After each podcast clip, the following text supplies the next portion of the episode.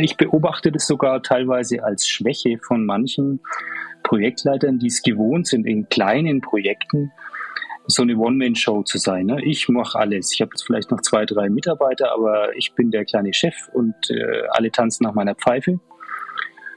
Ähm, und wenn diese Kollegen oder Kolleginnen dann wachsen in größere Projekte und das versuchen mit, mit der gleichen Attitüde sowas zu führen, das funktioniert irgendwann nicht mehr.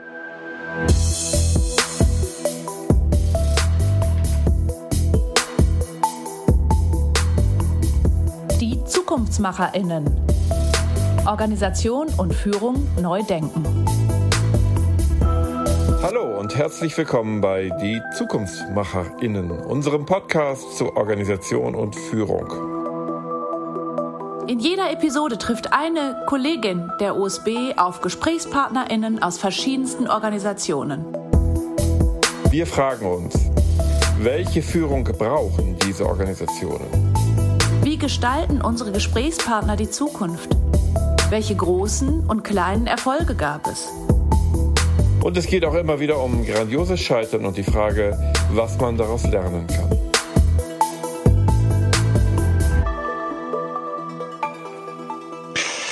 Herzlich willkommen zu diesem Podcast heute. Große internationale Projekte erfolgreich zu führen, ist überhaupt keine Selbstverständlichkeit. Es gibt genügend Beispiele, wo dieses schiefgegangen ist. Umso schöner ist es, über ein erfolgreiches Projekt zu sprechen und einen Einblick ins Projektmanagement zu bekommen. Mein Name ist Mauritius Lohmer. Ich bin Berater in der OSB und stehe für die Themen Organisationsentwicklung, Restrukturierung und Coaching. Mein Gesprächspartner heute ist Jens Klebowski. Jens, du bist Projektleiter bei Siemens Mobility. Ihr habt den Auftrag bekommen, für London für die Piccadilly Line U-Bahn-Züge zu bauen. Kannst du mal erzählen, was das Besondere an dem Auftrag ist, für die Piccadilly Line in London neue U-Bahn-Züge zu bauen? Ja, gerne, Mauritius.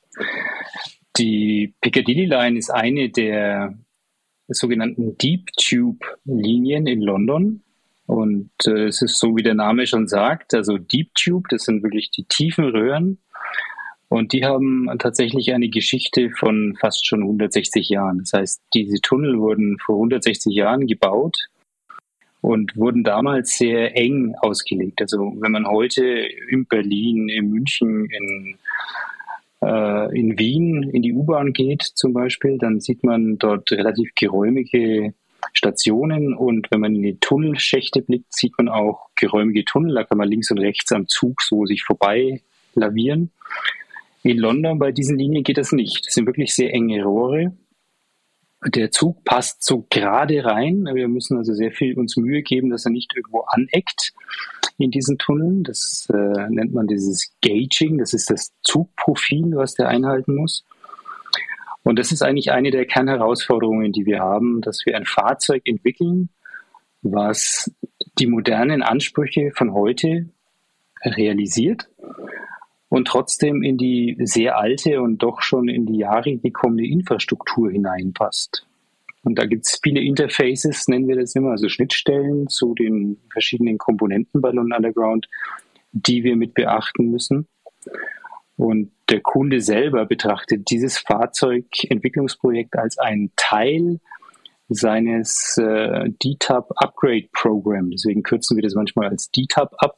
Das ist so der Akronym für das D-Tube Upgrade Program, wo er auch beabsichtigt hat, äh, neue Zugsicherungen einzuführen, die dann bei uns in dem Fahrzeug auch drin sein muss, Stationen abzugraden, bis hin zu äh, solchen Plattformtüren, Plattformkantentüren. Ist alles noch ein bisschen Zukunftsmusik. Covid, wenn wir eh nochmal draufkommen, wahrscheinlich im Gespräch, hat auch beim Kunden einen Einschlag gehabt. Das heißt, manche seiner Investments musste er einnahmenbedingt verschieben. Aber wir als das Fahrzeugprojekt sind das dominierende Projekt innerhalb dieses Programms und ja, sind jetzt da fleißig daran, das umzusetzen. Okay, habe verstanden. Es ist kein normaler U-Bahn-Schacht. Wie breit ist es denn da unten?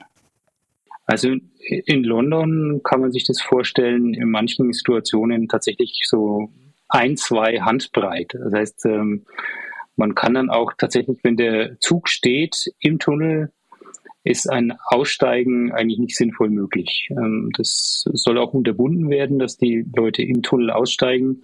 Es geht nur vorne über die Kopfenden des Zuges. Dort gibt es auch eine Notausstiegstür. Aber an der Seite kann man nicht ohne weiteres raus. Okay, wenn dieser Zug durch den Tunnel fährt, fährt er vermutlich recht schnell. Gibt es da nicht einen unglaublichen Druck? Muss der Zug wie ein Panzer gebaut werden, um dem Druck standzuhalten? Ich stelle mir das gerade so wie eine Luftpumpe vor, die ich dann drücke. Das ist doch auch von der Stabilität her enorm herausfordernd. Oder ist das gar nicht so?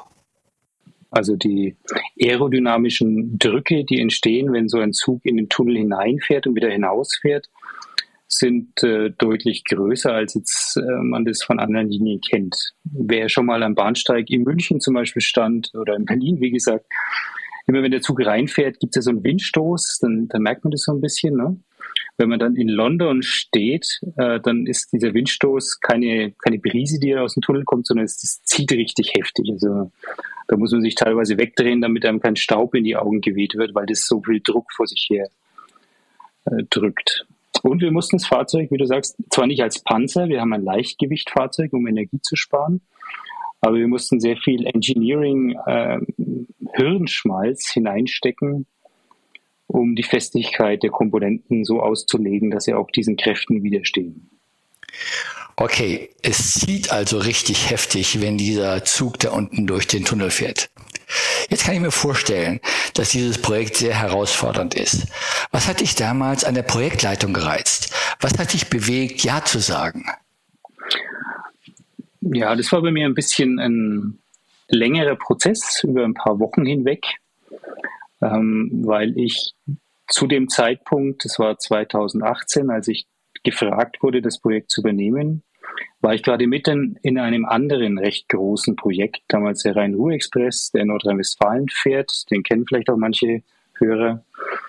Ähm, den haben wir damals gebaut und äh, der sollte Ende 2018 die erste Betriebsaufnahme machen. Wir hatten gerade das Depot fertiggestellt und die Einweihung stand bevor. Und dann kam der Ruf, dieses Projekt zu übernehmen. Und da habe ich schon gezögert, ein bisschen gehadert, weil ich wäre gerne auf dem alten Projekt geblieben. Aber letztendlich ähm, ist es London ist halt wirklich ein Leuchtturm in der U-Bahn-Welt. A, weil es so alt ist, B, weil das Netz so groß ist und weil die technischen Herausforderungen schon immens sind. Das heißt, ähm, wenn man sagen kann, man hat ein Projekt für U-Bahn London abgewickelt, dann, dann schaut da die ganze Welt drauf. Und äh, wenn man in der Region ist, wie ich, dass ich schon einige große Projekte gemacht habe, dann ist halt, sind halt das die Kriterien. Ne? Welches Projekt ist denn noch interessanter als das nächste? So ist die Frage. Ne?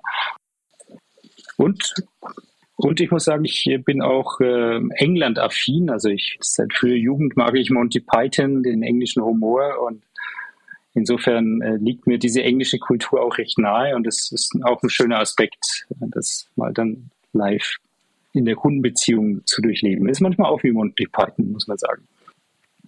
Monty Python, Filme. Da denke ich an das Leben des Brian oder der Heilige Gral. Wunderbare Filme. Ja, da könnten wir jetzt stundenlang drüber reden. Aber zurück, zurück. Welche Herausforderungen sind dir im Thema Führung als Projektleiter begegnet? Du hast mir einmal erwähnt, es sei wie Leadership in Tough Times. Kannst du dazu ein wenig erzählen? Ich würde so sagen, grundsätzlich bei so einem großen Projekt braucht es eigentlich keine Tough Times, damit es tough ist. Also so ein Auftrag, so ein Projekt hat schon in sich genügend Herausforderungen, weil es sind ja doch immer teilweise ähm, sich widersprechende Anforderungen, die man erfüllen muss. Ne? Auf der einen Seite der Kundenterminplan drückt, äh, du hast äh, eine Kostenstruktur, die vielleicht in der Angebotsphase kalkuliert worden ist, die dir jetzt ein bisschen auf den, auf den Nägeln brennt. Du siehst viele Risiken, die vielleicht andere nicht so gesehen haben, mit denen du umgehen musst und, und solche Dinge. Ne? Ähm, aber ganz grundsätzlich würde ich sagen, was mich damals bewegt hat, als ich in das Projekt eingestiegen habe, waren, waren zwei, zwei wesentliche Dinge. Zum einen gab es damals einen größeren Führungswechsel auch innerhalb von unserem Unternehmen. Das passiert ja immer in so größeren Unternehmen. Also es war so ein Umbruch und eine Restrukturierung. Und von daher war nicht sicher, ähm, wie denn so die, die Stimmung in dem neuen Umfeld sein wird. Ne? Metros werden in Wien gebaut. Ich musste von, von Erlangen, wo ich bisher das Projekt RX gemacht habe, dann nach Wien umziehen. Da haben wir uns ja schon mehrfach getroffen. Und äh, Wien hatte damals eine schwierige Phase und nicht alle Projekte hatten den Ruf, dass sie dann auch die Dinge on time abwickeln. Und als ich dann zum ersten Mal in den Vertrag hineingeschaut habe, habe ich festgestellt, dass er sehr, sehr anspruchsvoll ist, was die technischen Herausforderungen, aber auch die vertraglichen Herausforderungen und die, die Risiken, die wir am Ende haben, was das Thema Zuverlässigkeit und äh, Lieferpenale angeht, ähm, waren schon weit über das hinaus, was ich bisher in meinem Berufsleben kennengelernt habe. Und das, das allein macht schon Tough Times. Ne? Okay, das glaube ich. Ich vermute mal, die Möglichkeiten zum Scheitern sind sehr riesig. Dann kam die Covid-Zeit. War diese Zeit besonders herausfordernd für euch? Absolut. Und ich denke, da ging es vielen so. Und für mich persönlich, ich bin ein Mensch, der wirkt sehr stark über den persönlichen Kontakt. Also ich spüre, ich habe eine größere Wirkmächtigkeit mit Menschen, wenn ich mit ihnen persönlich spreche, wenn ich ihre Reaktionen beurteilen kann, wenn sie meine Reaktion beurteilen kann. Und nicht nur in Einzelpersonen, auch im Team. Also dieses ich, ich bin im Zentrum eines Teams und gebe den Teammitgliedern so mich als Identifikationsfigur. Das ist ein wichtiger Aspekt. Und äh, der war mir auch von Anfang an wichtig, dass wir regelmäßig uns getroffen haben. Ich habe zum Beispiel festgelegt, dass wir vor Covid ja, einmal im Monat ein sogenanntes Kernteam-Meeting machen und unser Projektteam ist ja verteilt über London, über Erlangen, über Graz, über Nürnberg, über Wien. Und ich habe gesagt, die wichtigsten Teilprojektleiter, also das Core-Team, das sind dann in der Regel so 30, 35 Leute gewesen, treffen sich einmal im Monat in Wien zu einem Core-Team-Meeting, wo man sich austauscht, wo man mit einer bestimmten Agenda durch Dinge durchgeht, aber eben auch den zwischenmenschlichen Teambuilding-Kontakt pflegt. Und daneben habe ich immer ganz stark darauf gesetzt, dass wir alle sechs Monate, also am Start des Projektes und dann nach sechs Monaten und wieder nach sechs Monaten, äh, so Offsites-Workshops machen. Ich nenne die Team Days. Das habe ich beim RX damals schon eingeführt, wo wir zwei bis drei Tage wirklich außerhalb von der Büroumgebung in diesem Core-Team, vielleicht ein bisschen größer, es waren manchmal 40 bis 50 Leute, die eingeladen waren, die Themen bearbeiten, die jetzt die nächsten sechs oder neun Monate vor uns liegen.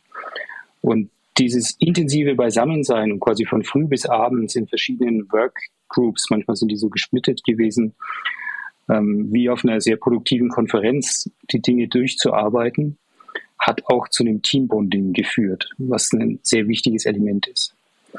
Und sobald Covid kam, war es damit aus.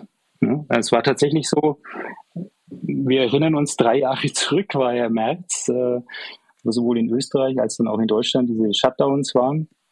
Und wir hatten tatsächlich für Anfang April hatten wir das nächste Team Day Meeting geplant gehabt und plötzlich war es perdu. Also mussten wir sehr, sehr kurzfristig umstellen. Wir haben gesagt, wir machen es trotzdem, wir machen es online mit den damals uns zur Verfügung stehenden Methoden und Tools.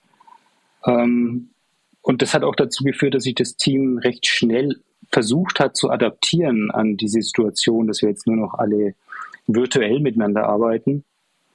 Aber es ist bei weitem nicht das Gleiche gewesen. Also die Produktivität und die Wirkung auf der zwischenmenschlichen Ebene, auf der Teambuilding-Ebene, auf der, wir haben da mal jetzt wirklich die Köpfe zusammengesteckt und vertrauensvoll miteinander gestritten und um den richtigen Weg gerungen. Das geht online geht es immer verloren, ist mein Eindruck. Also, oder es ist wesentlich schwieriger. Wir mussten erst lernen, damit umzugehen. Ich glaube, selbst heute hat es noch nicht jeder richtig gelernt, wie er damit umgeht. Du hast es gerade beschrieben, vertrauensvoll miteinander streiten. Das ist in der virtuellen Welt einfach viel schwieriger. Der menschliche Kontakt ist anders. Äh, die Beziehungen äh, am Bildschirm, die ist einfach oberflächlicher. Ähm, sind das auch deine Erfahrungen? Ja, es ist deutlich, deutlich schwieriger. Wir haben in der virtuellen Welt versucht, dieses Konzept von, wir haben kleinere Arbeitsgruppen, ne, wir teilen uns auf.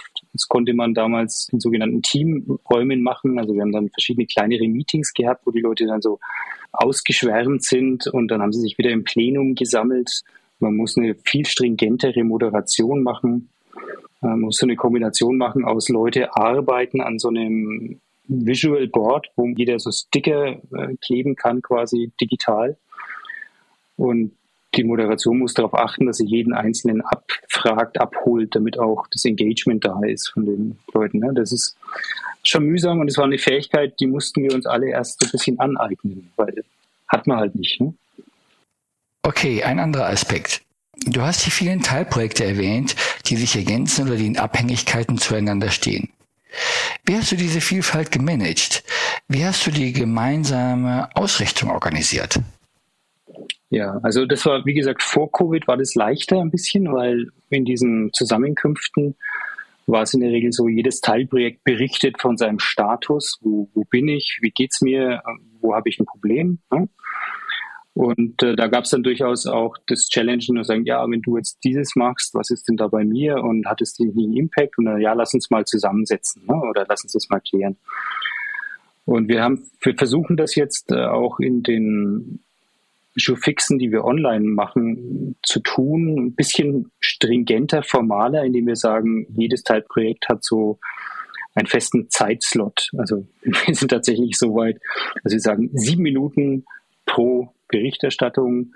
Jeder macht eine Folie, die er irgendwo ablegt, so vier Quadranten Folie, wo drin steht, was ist erreicht, äh, wo hat er Probleme, welchen Support braucht er, was kommt als nächstes und und dann ist die Aufforderung an alle Leute, sich diese Folien vorher durchzulesen. Das heißt, sie wissen von den anderen. Das passiert zu einem einigermaßen vernünftigen Prozentsatz. Nicht jeder tut's, muss ich auch sagen.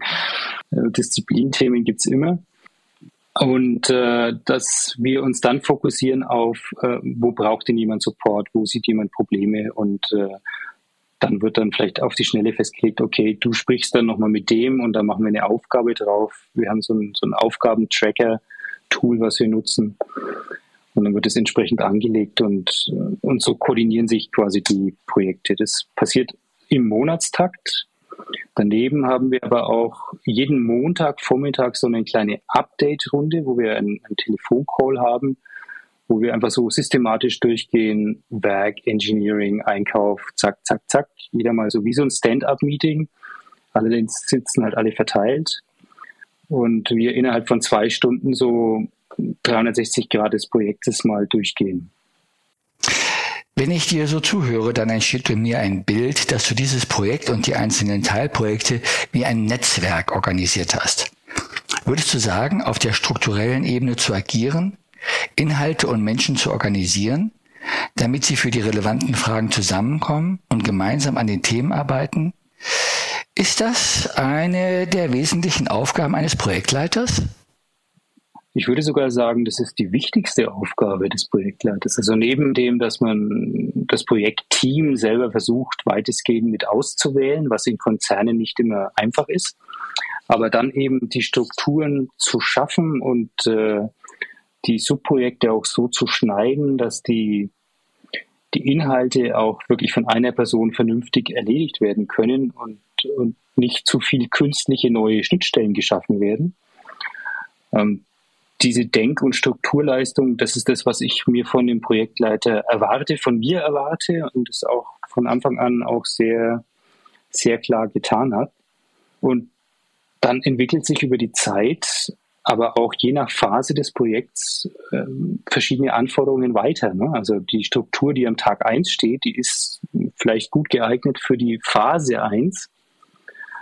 Also Stichwort ähm, erstmal die ersten Engineering-Konzepte machen und so weiter. Aber wenn es dann in die nächste Phase geht, äh, dass wir in die Beschaffung gehen mit den Lieferanten oder in die übernächste Phase, wenn es in die Fertigung von Teilen im Werk geht, dann kommen halt neue Themenstellungen dazu, neue Stakeholder dazu innerhalb des Unternehmens, wo es dann wiederum einen leicht anderen Schnitt von bestimmten Dingen braucht. Also insofern ist es auch für mich als Projektleiter wichtig, immer wieder mal zu hinterfragen, passt denn die Struktur noch?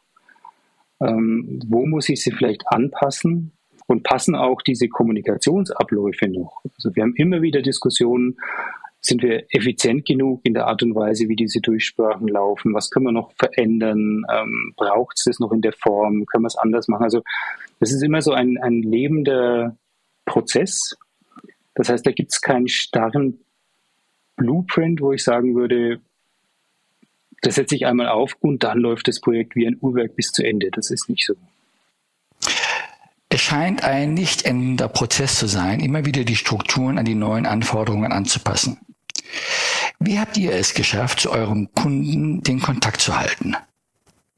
Ja, der Kunde sitzt ja in, in England und äh, London Underground ist, äh, weil es eine Regierungsinstitution sozusagen ist, sie gehört zur, zur Stadt London, Transport for London, der Mayor ist der oberste Chef.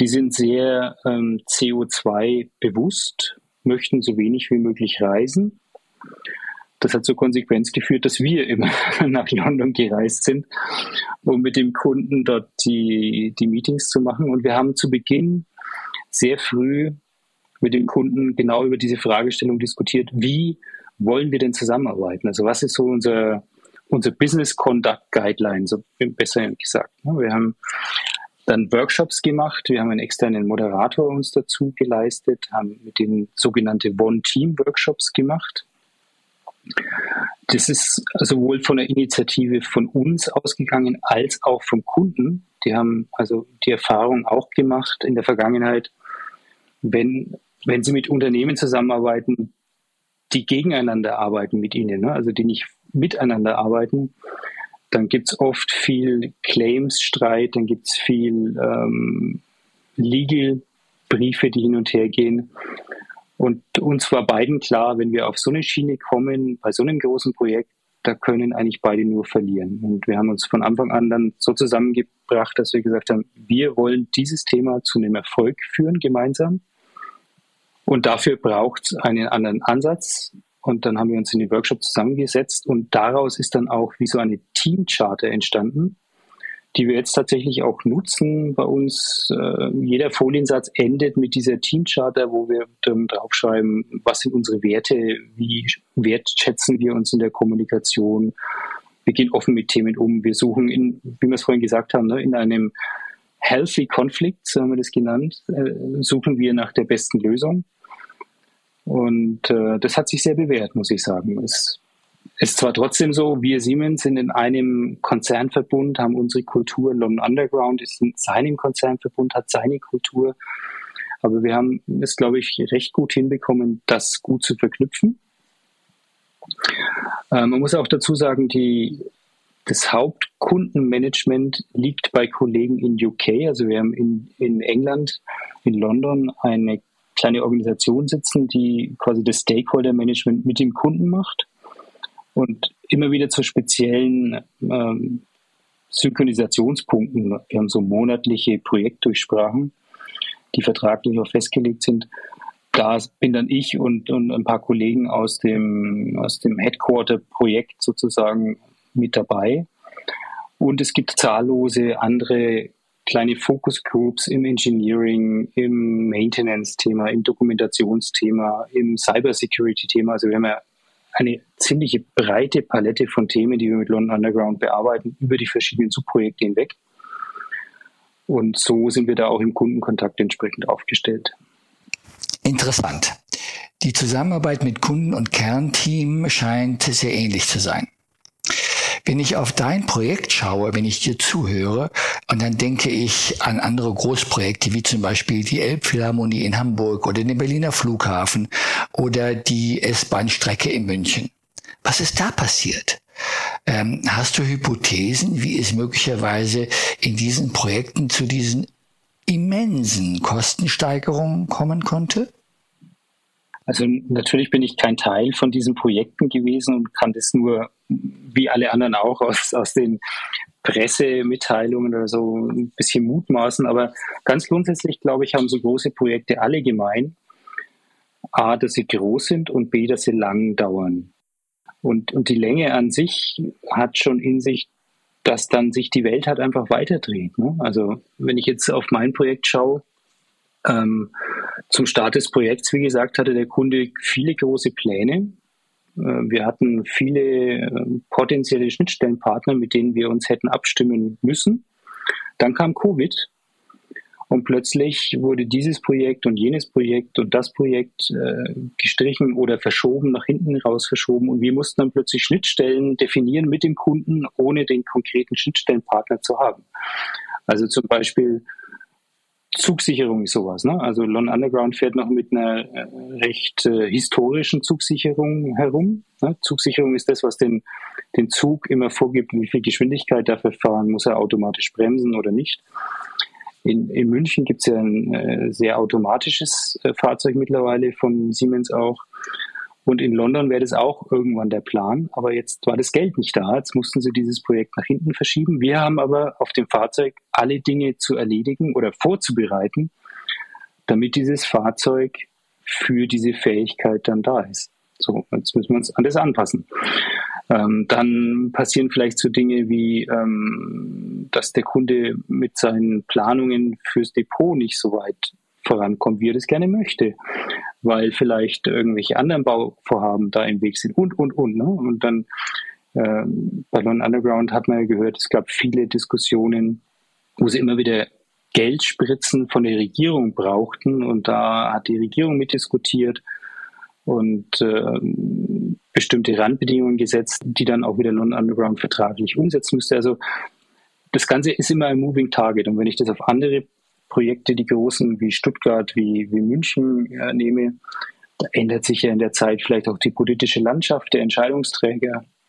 Da ändert sich möglicherweise äh, die, die Mehrheitsverhältnisse von denen, die Dinge mal so gewollt haben, die wollen es dann irgendwo anders. Das war ja in Berlin so, ne, dass diese Senatskollegen da sich alles Mögliche anders gewünscht haben. Dann wurden Leute ausgetauscht. Also eine Multitude von, von Themen können da reinkommen. Und das ganze Thema der Ausschreibung, wie solche Projekte vergeben werden, das geht relativ starr davon aus, es gibt ein Projektscope, den muss man berechnen und da muss man ein Angebot legen und zu dem Preis kauft der Kunde das und da musst du das tun. Dass das natürlich nie eins zu eins sauber machbar ist, versteht sich von selbst. Ne? Das musst du dann über Risikozuschläge, über, über, ja, wir nennen das immer Contingencies in dem Projekt versuchen abzufedern. Und du kannst nur hoffen als Unternehmen, dass du entweder dort richtig liegst oder dass es Möglichkeiten gibt im Projektverlauf mit den beteiligten Kunden oder auch Lieferanten Dinge nachzuverhandeln, wenn es finanziell eng wird oder terminlich eng wird. Ne? Das ist doch eine paradoxe Situation. Die Welt verändert sich immer fort. Du bist aber gezwungen, ein Angebot zu einem bestimmten Zeitpunkt unter bestimmten Rahmenbedingungen um einen bestimmten Preis abzugeben. Das ist doch eigentlich unmöglich, oder? Vielleicht noch ein griffiges Beispiel, Mauritius.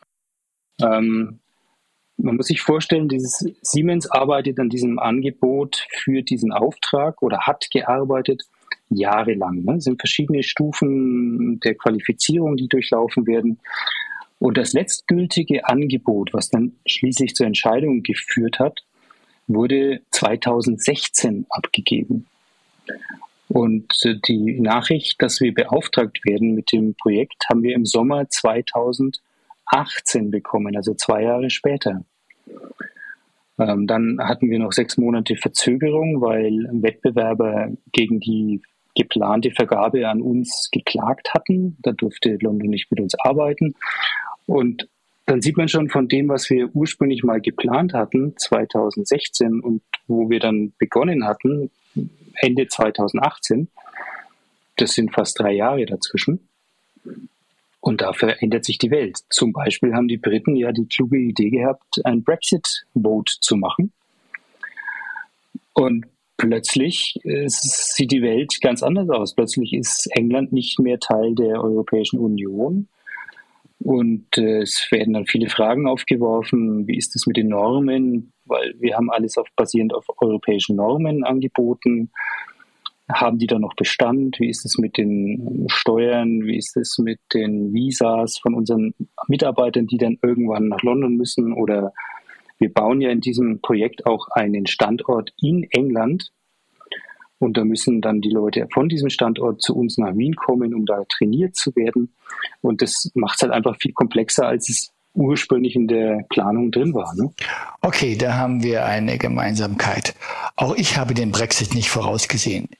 Ich habe ihn befürchtet und auf ein anderes Wählervotum gehofft, aber hinterher ist man immer schlauer. Vor allem dachte auch keiner, dass man so bescheuert sein kann, mit Verlaub. Ne? Also so ein Projekt durchzuziehen. Ich habe keinen von, von den englischen Kollegen, auch beim Kunden, habe ich keinen erlebt, der gesagt hat, hurra, wir haben Brexit, sondern die haben alle gesagt, oh je, jetzt müssen wir mit den Konsequenzen umgehen. Ne? Also auch wenn es die Politiker nicht zugeben, ich glaube, das war eine nicht, nicht die Sternstunde in der Geschichte. Aber das wird sich zeigen. Da bin ich, mag ich gar nicht urteilen. Okay, das wird sich zeigen. Wenn wir noch einmal zu dir zurückkommen, wie hast du es geschafft, deinen Kopf über Wasser zu halten und nicht bei der Vielzahl der Fragen, der Herausforderungen, der Themen in diesem Meer zu ertrinken? Ja, das ist eine ganz wichtige Frage eigentlich, die ich auch wer auch immer als Projektleiter vielleicht zuhört bei einem dieser Podcasts, nur ans Herz legen kann, mir hilft eine Reflexionszeit. Also ich brauche diese stillen Auszeiten, die ich mir manchmal nehme, um einfach in Ruhe über Dinge nachzudenken, mir Dinge zu visualisieren, aufzumalen. Ich habe jetzt seit einiger Zeit diese Frühmorgens-Routine, dass ich mir mein Notizbuch rausnehme, gleich nach dem Aufstehen und einfach mal reflektiere, wo stehe ich, was will ich die Woche erreichen, was ist diesen Monat vielleicht noch fällig, um immer wieder für mich so den Ankerpunkt zu finden, ist alles noch so, wie es sein soll, also auf so eine Metaebene für mich persönlich zu gehen, ist ganz wichtig. Und dann habe ich natürlich auch den, den Luxus gehabt und mir gegönnt, einen erfahrenen Coach an meiner Seite zu haben in deiner Person. Und äh, dieses äh, da immer wieder mal in, in den Phasen Auszeiten zu nehmen und über Dinge zu reflektieren, die mich, die mich beschäftigen, ohne dass ich, dass mir das manchmal genau klar war, was eigentlich mich am stärksten beschäftigt. Da haben wir oft in unseren Gesprächen ja plötzlich Aspekte herausgearbeitet, wo, wo bei mir dann dieses innere Lämpchen angegangen ist. Ja, Mensch, jetzt wo wir darüber sprechen und du mir das reflektierst, da wird mir bewusst, ich muss vielleicht an dieser oder an jener Stelle nachregeln oder, oder diese oder jene ähm, Handlung nochmal überdenken oder, oder diesen oder jenen Stakeholder vielleicht nochmal anders bespielen. Ne? Das hat mir schon immer sehr, sehr geholfen. Und das sind die Phasen, die ich schätze und, und von denen ich auch merke, dass ich sie vermisse, wenn ich sie nicht wahrnehme. Also wenn ich mich in diesen Strudel des täglichen und noch und noch und noch und noch. Ne? Heute war zum Beispiel so ein Tag, bevor wir hier in diesen Podcast gingen, Monats-, Quartalsabschluss in so einem Unternehmen ist äh, immer alles andere als lustig. Und äh, dann aber mal einen Schritt zurück zu machen und zu sagen, so, jetzt habe ich mal Ruhe, vielleicht Meditationsmusik im Ohr. Ich atme mal tief durch und überlege, wo bin ich? Was mache ich? Was stört mich? Was, was muss verändert werden? Was sind die Herausforderungen, die vor mir liegen? Diese Klarheit immer wieder sich zu gönnen und zu schaffen, die halte ich für extrem wichtig.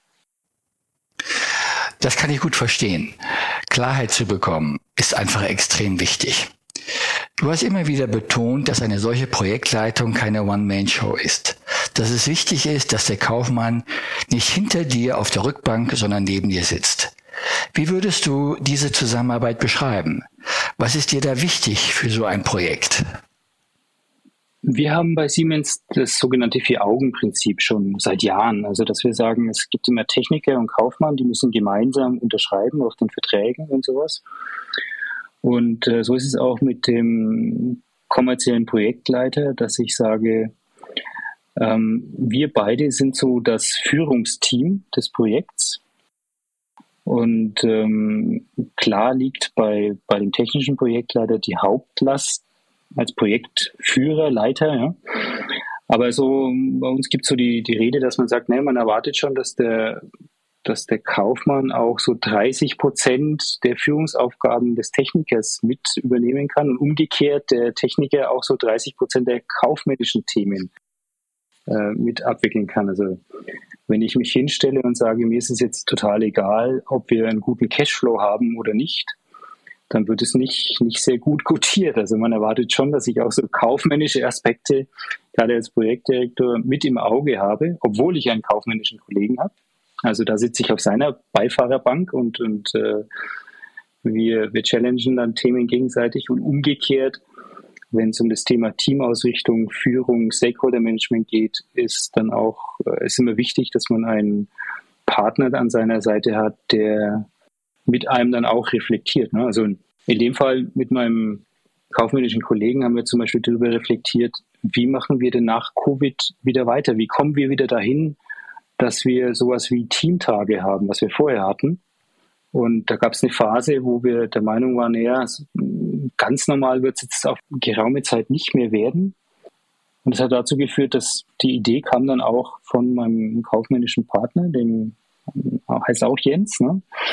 Ähm, dass, dass wir gesagt haben, Mensch, ähm, lass uns doch kleinere Workshops machen. Und das haben wir dann auch umgesetzt. Wir haben jetzt seit über einem Jahr ähm, wirklich jeden Monat drei Tage reserviert im Team, wo wir sagen, da machen wir einen Workshop an drei Tagen ähm, zu einem spezifischen Thema, das jeweils in der rollierenden Planung dann festgelegt wird. So, je nachdem, was gebraucht wird. Ne? Ist es Thema Materialverfügbarkeit im Werk? Ist es das Thema Qualitätshandbuch? Ist es das Thema, was ist ich, äh, die, das Commissioning, äh, wie wir da uns richtig aufstellen? All solche Fragestellungen und das, das machen wir in, in einer starken Konsequenz. Wir nennen das die Wohn-Team-Workshops. Und es hat momentan so ein bisschen diese Teamtage ersetzt, weil wir sagen, dann haben wir zehn Leute, die sehr konzentriert einen Tag oder einen halben Tag an so einem Thema arbeiten. Und über die Monate hinweg kriegen wir fast genauso viel gestemmt, die wir vorher in den zwei, drei Tagen Teamtage ähm, realisiert haben. Und das hat das Team sehr gut angenommen. Es war dann so eine Sparringsleistung aus äh, Kaufmann und Techniker sitzen zusammen und überlegen, Mensch, was machen wir denn? Wie, wie kriegen wir das besser hin? Wie, wie kommen wir da wieder raus aus diesem Covid-Loch, in dem wir waren? Ne?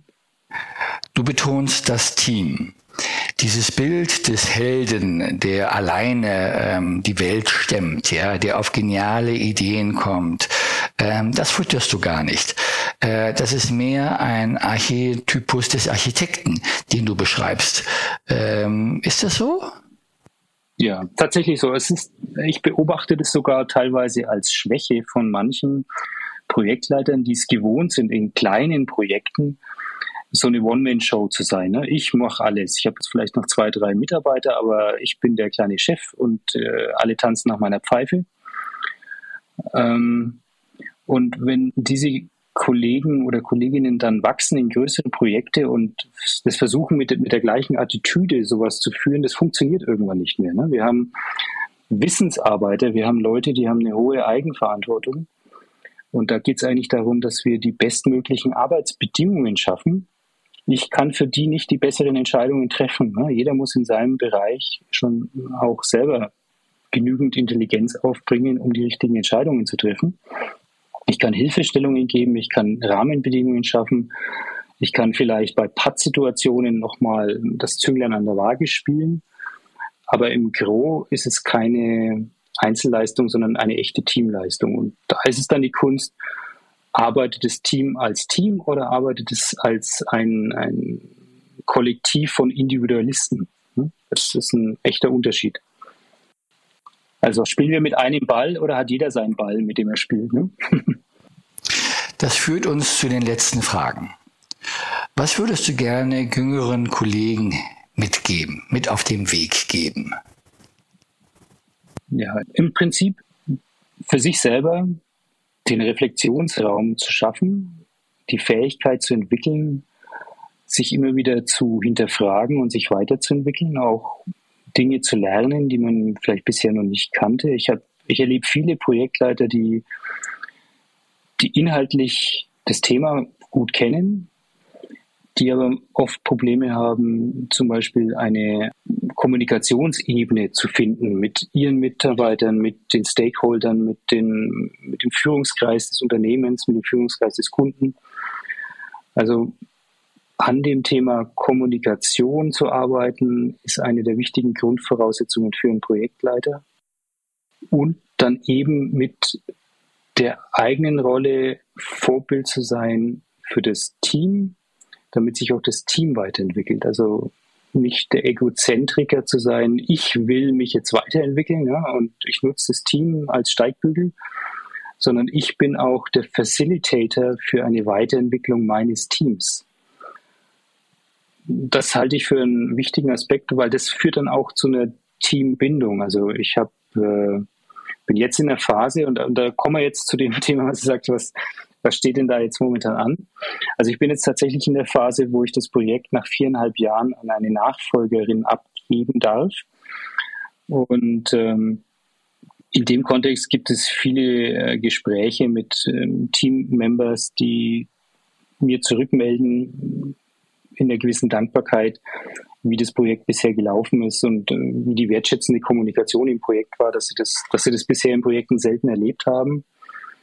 Und das kann ich nur jedem Projektleiter empfehlen, auf sowas zu achten und sich selber nicht zu wichtig nehmen, sondern den Teamerfolg wichtig zu nehmen. Das erscheint mir ein ganz, ganz wichtiges Kriterium. Wenn wir jetzt zum Abschluss kommen, nach viereinhalb Jahren, äh, stehst du kurz bevor, das Projekt zu übergeben an eine Nachfolgerin. Wo steht ihr heute und was sind die nächsten Schritte? Was kommt Spannendes auf die Nachfolge zu?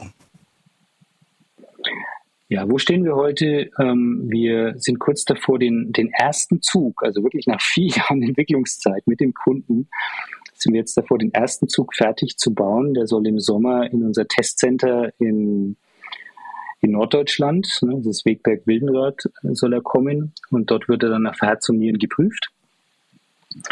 Ähm, wir sind mit vielen Lieferanten in enger Diskussion, äh, ob sie ihre Teile rechtzeitig liefern für den ersten Zug oder ob wir sie dann während dem Testlauf im Wildenrad noch nachträglich einbauen müssen. Also das ist immer so, ist wie so ein Prototyp, ne, der jetzt da entsteht. Danach kommt schon der zweite Zug, der dann auch in den Klimatest geht. In Wien gibt es so eine Klimatestkammer, da kommt er rein. Da stehen wir momentan. Und die Herausforderungen würden jetzt sein, ähm, genau diese diese Phase, die jetzt dazukommt, nämlich das Testen des Zuges, wir nennen das die Validierung des Zuges, Typtests zu machen. Ähm, dort müssen viele Berichte erstellt werden, die mit dem Kunden abgestimmt werden müssen. Äh, teilweise müssen Geräte, die der Kunde beistellt, auch mit dem Zug getestet werden, dass die rechtzeitig da sind, dass der Kunde seine Leistungen rechtzeitig erfüllt. Also da gibt es noch einen ganzen Bündel an, an Herausforderungen. Das heißt, meine Nachfolgerin und, und das Nachfolgeteam hat nicht, wie man auf Bayerisch sagt, der Gmate Wiesen, ne, sondern da gibt es noch einiges zu tun und einiges zu reflektieren und auch immer wieder das Team an die Erfordernisse anzupassen. Und wenn ich als Passagier in einen Zug der Piccadilly Line steigen möchte, ab wann fährt der erste Zug? Ab wann ist das möglich? Also wenn es nach uns ginge, dann würden wir gerne im April 2025 äh, mit dem Betrieb beginnen. Da sind dann immer noch ein paar betriebliche Aspekte, sind genügend Fahrer geschult, ist die Infrastruktur alles in Schuss. Also äh, London Underground visiert es auch mit uns an, aber das sind ja noch zwei Jahre oder drei Jahre von hier aus gesehen. Ähm, es kann auch Sommer 25 werden, aber das ist ungefähr der Zeitraum, wo man den dann als regulärer Fahrgast sehen kann. Wir möchten mit dem ersten Zug schon mit Passagieren im Sinne einer VIP-Tour, wahrscheinlich mit dem Bürgermeister, irgendwann im Oktober 24 in London mal fahren. Ja, wunderbar. Damit beschreibst du noch einmal den ganzen Zeitraum. Den Auftrag habt ihr 2016 gewonnen. Jetzt haben wir 2023 und hoffentlich werden im April 2025 die ersten Passagiere diesen Zug nutzen. Jens, äh, vielen Dank für das Teilen deiner Erfahrungen, für deine Erläuterungen, für deine Hinweise und für deine Anregungen. Ich hoffe, dass auch die Zuhörerinnen einiges mitnehmen können. Alles Gute für die Zukunft und noch einmal vielen, vielen lieben Dank für das Gespräch. Gerne. und immer wieder gerne. Und wer von den Zuhörern sich mit mir verbinden will, LinkedIn ist ja heutzutage für alle das gängige Werkzeug, bin ich zu finden. Wunderbar, Jens Klebowski. Dankeschön. Die ZukunftsmacherInnen. Organisation und Führung neu denken.